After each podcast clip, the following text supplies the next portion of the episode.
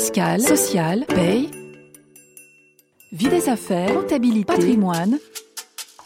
RF Play, RF Play, la chaîne de la revue fiduciaire de l'information à la formation. Les pratiques d'experts. Je reçois aujourd'hui M. Thibault de Morel, directeur marketing communication France du groupe français La Part Fitness. Monsieur de Morel, bonjour. Bonjour. Votre groupe compte à ce jour une centaine de clubs de sport, dont 60 sous forme de franchise, qui, à l'heure où nous parlons, sont toujours fermés pour éviter la propagation du Covid-19. Alors, pour autant, toute votre activité n'est pas à l'arrêt. Et nous allons parler ensemble aujourd'hui des solutions que votre groupe, via notamment ses franchisés, met en place vis-à-vis de ses salariés. Donc, aujourd'hui, vous vous êtes organisé à la part fitness pour maintenir quand même une partie de votre activité au niveau des clubs. Qu'est-ce que ça change pour les salariés de ces clubs en tenant compte bien sûr de leurs postes respectifs? Alors aujourd'hui, nous, on a déjà une dynamique de digitalisation d'entreprise pour pouvoir proposer une continuité de service auprès de nos adhérents. Donc, ce qui veut dire qu'on a une partie de nos effectifs, notamment sportifs, qui ont été maintenus en activité pour pouvoir faire en sorte de tourner des cours vidéo et les mettre à disposition de nos adhérents via une plateforme. Et après, on a une partie de nos effectifs qui sont plutôt orientés sur des fonctions commerciales et relationnelles avec nos adhérents, qui eux sont maintenus sur des toutes petites euh, tranches horaires pour pouvoir assurer une permanence dans l'ensemble de nos clubs et faire en sorte que tous nos adhérents qui ont des questions régulières, que ce soit sur la gestion de leurs abonnements, que ce soit sur la euh, réouverture ou sur des purs accès aux plateformes digitales, puissent avoir un échange téléphonique avec leurs référents habituels. Donc ça veut juste dire qu'aujourd'hui, on arrive à maintenir une petite part d'activité pour pouvoir servir au mieux nos adhérents. Donc euh, j'entends bien que les conditions d'exercice de, leur métier par vos salariés, euh, ben, évidemment très différentes d'une période hors crise. Euh, malgré tout, comment procédez-vous pour qu'il y ait un lien social qui soit maintenu au sein des équipes? Alors là, je vais me positionner juste au niveau des clubs. Ça, c'est un des enjeux majeurs qu'on a durant cette crise, parce qu'on a aujourd'hui des, collaborateurs qui sont très engagés au sein d'entreprise. On a des fonctions dans une chaîne de fitness qui sont très orientées sur l'humain. Donc on est sur des typologies d'individus qui ont une habitude de, de relations sociales et relations humaines euh, plutôt euh, euh, très très marquées. Ils, aiment ça, ils ont besoin de ça. Donc nous, ce qu'on a essayé de faire, c'est assez rapidement de mettre en place un suivi auprès d'eux qui était alors au, départ un peu basique, mais qu'on faisait pas forcément auparavant, avec une, une newsletter régulière auprès de nos collaborateurs, avec un, une redescente d'informations, notamment via les voies hiérarchiques, pour que chaque manager puisse adapter le message qu'il va pouvoir donner à son collaborateur avec les mêmes informations sur la vie du groupe, sur euh, les informations euh, par rapport aux possibilités de réouverture, sur les mutations qu'on est en train de prendre, et aussi faire en sorte de manière très régulière d'avoir des réunions avec l'ensemble des collaborateurs du groupe, filiales ou franchises, avec le comité de direction, notamment via des visios, où là, on a vraiment des, des, des moments où on va redescendre la stratégie de crise et avoir des moments de questions-réponses pour que chacun des collaborateurs puisse avoir le droit d'échanger avec euh, le top management pour euh, à la fois se rassurer sur la stratégie et aussi potentiellement remonter des inquiétudes et être entendu directement par euh, ceux aujourd'hui qui sont aux manettes. Donc c'est quelque chose qui n'existait pas forcément historiquement à l'appart, où on n'avait pas forcément ce besoin d'avoir une communication aussi générale. On était plutôt dans une finesse avec chacun des managers qui intervenait auprès de son collaborateur. Là, on a une communication qui est peut-être un peu trop, un peu, pas, trop, un peu, un peu plus centralisée, même si pour certains ça sera forcément un peu trop de mon lapsus. Euh, mais qui permet en tout cas de maîtriser l'information, la communiquer de manière très régulière et faire en sorte de, de garder le contact voilà, avec une vraie fréquence qui n'y avait pas forcément auparavant.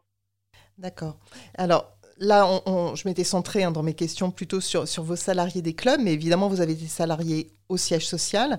Et euh, j'ai envie de vous poser les mêmes questions par rapport à ces salariés, c'est-à-dire que euh, comment se passe pour eux cette période de crise par rapport au maintien de, leur activité? Est-ce que ça a changé des choses euh, pour les salariés du siège? Alors ça oui, ça c'est aussi un, autre enjeu, c'est notamment avec le, le, télétravail. Donc on a une grosse partie de nos collaborateurs qui est aussi au chômage partiel au sein des activités sièges. Donc ça veut dire que leur activité euh, est, est, réduite. Donc on a une organisation à mettre en place pour faire en sorte qu'on puisse euh, bien être sûr que ce chômage partiel est appliqué selon les bonnes euh, règles. Et ensuite, ce qu'on essaye de faire, c'est de maintenir, malgré le télétravail, une interaction entre les différents services et entre les différents collaborateurs.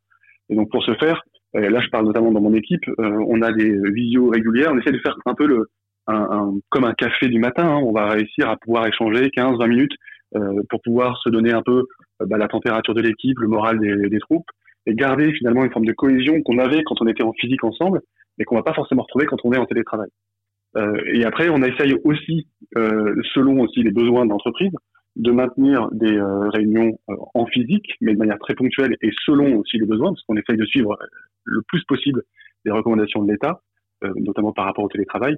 Mais on essaie du coup d'avoir des points physiques où on se retrouve. Et là, par contre, vous allez retrouver aussi des, bah, des, des, contraintes liées à la, crise, avec, euh, avec, le masque, avec la distanciation sociale, etc., qui font qu'on a quand même une vie euh, au sein du siège qui est, euh, qui, est, qui, est, assez différente. Du coup, on se dit télétravail avec visio, avec échange, etc. Ça, c'est au niveau de l'équipe. Au niveau du groupe, ensemble, pour que tous les différents services puissent interagir, ça, c'est plus difficile. Ce qui est plus difficile, c'est que je ne sais pas forcément euh, à quelle heure sera présent le collègue de la compta qui travaille, qui travaille pas?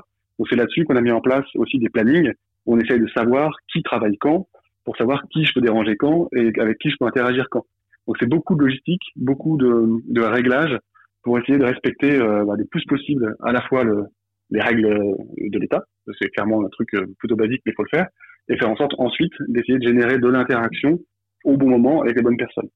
Est-ce qu'on réussit objectivement Je pense moyennement, parce qu'il y a forcément mieux à faire, il y a forcément euh, plus de contacts à avoir, mais la situation ne permet pas forcément, notamment à cause du chômage partiel, qui fait qu'il y a des moments où on ne peut pas forcément interagir avec un collaborateur.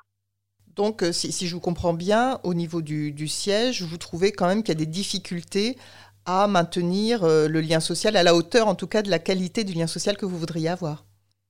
C'est ça. Parce que, euh, alors, à la fois parce que la part fitness est vraiment une, une enseigne très orientée sur l'humain et l'individu, et on a des habitudes de relations très marquées, on interagit avec beaucoup de vie, c'est vraiment un, un, groupe où il faut bon vivre. Et là, on est dans une période de gestion de crise qui dure. Euh, et c'est aussi ça qui est difficile, c'est qu'on a des services qui sont euh, euh, sur le pont pour pouvoir assurer une continuité de service auprès des adhérents, mais depuis déjà quasiment un an, voire plus, parce que la crise était un petit peu, un petit peu initiée plutôt chez nous. Et on a un besoin finalement de pouvoir garder de la vie, de la cohésion du groupe. Est-ce qu'on communique assez? Je pense qu'on communiquera jamais assez. Est-ce qu'on a suffisamment de points de, réunion? Je ne pense pas. Est-ce que c'est possible aussi? Bah, objectivement, là aussi, j'en suis pas sûr. Je pense qu'il y a malgré tout, euh, dans notre situation aussi, euh, bah, un peu de, fatigue et d'usure, parce que euh, parce que nos établissements sont fermés, parce qu'on n'a pas de date de sortie. Donc il y a un moral qui est pas forcément toujours très évident à maintenir euh, au beau fixe, ça c'est sûr.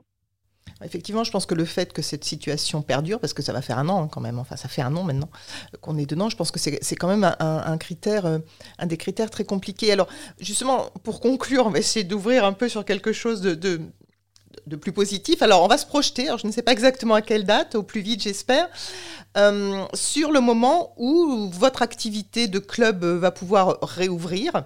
Est-ce que vous envisagez quelque chose de particulier pour vos salariés au moment où ces clubs, donc vos clubs vont réouvrir, pour les accompagner dans cette reprise? Est-ce que vous pensez aussi que certaines des mesures qui ont été mises en place euh, durant ce temps de fermeture pourraient être pérennisées? Oui, alors il y a une expression que j'essaye de pas dire parce que c'est beaucoup dit et je trouve ça un peu galvaudé et pas forcément toujours très adroit dans la crise parce que c'est une crise sanitaire qui engendre des drames humains. Il y a malgré tout une notion d'opportunité à prendre dans cette crise-là. Donc je mets beaucoup de guillemets sur l'opportunité. Mais euh, c'est un accélérateur de transformation. Et chez nous, ce qui est sûr, c'est que la digitalisation va être maintenue. Le télétravail, qui n'était pas une, chose qu'on pratiquait auparavant, va être maintenu. Euh, pas forcément dans les mêmes euh, proportion, mais un à deux jours de télétravail peut être quelque chose aussi qui amène de la flexibilité pour un collaborateur. Ça c'est positif. La, fréquence de communication, quand vous avez un à deux newsletters globales où on, informe tous les collaborateurs du groupe de ce qui se passe, on peut pas leur donner de l'information durant une crise et, arrêter après. Donc ça, on va le maintenir évidemment. Ça, c'est des choses qui vont être pérennisées. Et après, sur la première question que vous aviez sur la préparation euh, de la reprise avec le collaborateur, euh, il y a un élément important, c'est qu'on a une grosse proportion de sportifs dans nos effectifs. Et ces sportifs, ils sont à l'arrêt euh, quasiment depuis euh, un an. Et même s'ils se maintiennent en forme, on va forcément devoir les aider dans leur préparation physique. Il y a quasiment un mois de préparation physique pour un coach pour qu'il puisse à nouveau dispenser 3 quatre heures de cours par jour, parce que c'est quand même des sportifs de haut niveau. Donc là aussi, on va essayer d'anticiper au maximum la réouverture en discutant avec les instances gouvernementales pour faire en sorte de se dire, j'ai a priori une vision sur le jour de réouverture, et je les sors du chômage partiel pour leur permettre de se repréparer et d'être euh, au top de leur forme au moment de la réouverture. Et pour les profils plus commerciaux, là, ça va être euh, bah, ce qu'on fait de manière euh, assez régulière, se réunir ensemble, se remettre dans une dynamique d'ouverture, réexpliquer un petit peu tout ce qui s'est passé durant la crise, vraiment les remettre en selle comme une rentrée des classes, si je suis un peu caricatural dans l'approche, pour à nouveau là se dire allez, on a une dynamique positive, on y va, voilà les objectifs, voilà ce qui s'est passé. Et euh, il y a aussi un autre élément, et là c'est plus commercial, c'est se dire que euh, bah, cette crise-là, elle a permis de sortir de nouveaux produits, des nouveaux projets. Ils vont être pérennisés, ils doivent être intégrés dans notre offre. Donc il y a des mutations qui vont apparaître dans la façon de vendre un abonnement à la part fitness et le proposer à nos adhérents. Et donc euh, pour ce faire aussi, il y aura des formations, de l'accompagnement et, et le plus possible de pédagogie avec une vraie conscience, c'est que on ne sait pas réellement comment les mentalités ont évolué pour nos adhérents et comment aussi, le, alors mindset, mais de nos collaborateurs a aussi évolué. Certains ont sans doute été bouleversés par cette crise, par euh, les craintes que ça a généré, par la perte de salaire pour certains. Voilà, c'est c'est évident qu'on on va essayer de prendre la température et de et de faire en sorte que chacun soit dans les meilleures dispositions possibles pour reprendre son activité, avec euh, évidemment beaucoup d'impatience euh, et pour eux et pour nous.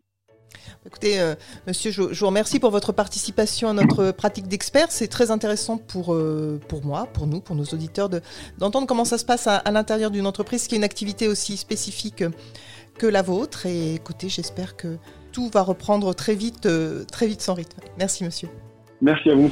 Retrouvez tous les podcasts de RF Play et plus encore sur rfplay.fr.